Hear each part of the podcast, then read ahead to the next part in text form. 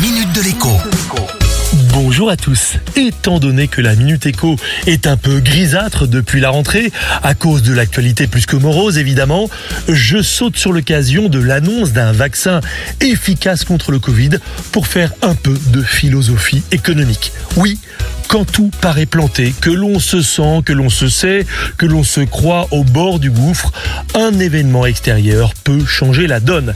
C'est peut-être ce qui est en train de se passer. Concrètement, si le vaccin de Pfizer permet effectivement de contrôler l'épidémie et peut-être même d'éradiquer le coronavirus ou en tout cas de le reléguer au rang d'une grosse grippe, les économies mondiales pourraient repartir comme jamais.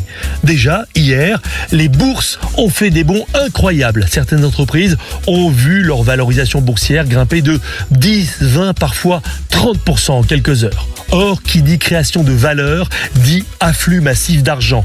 Ces centaines de milliards d'euros, de dollars, de yens, de livres créés par la flambée des bourses mondiales vont pouvoir profiter à l'économie réelle dès demain.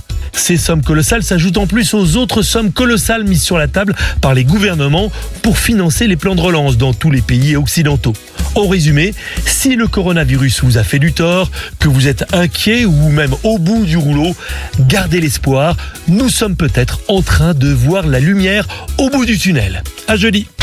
La minute de l'écho avec Jean-Baptiste Giraud sur radioscoop.com et application mobile Radioscoop.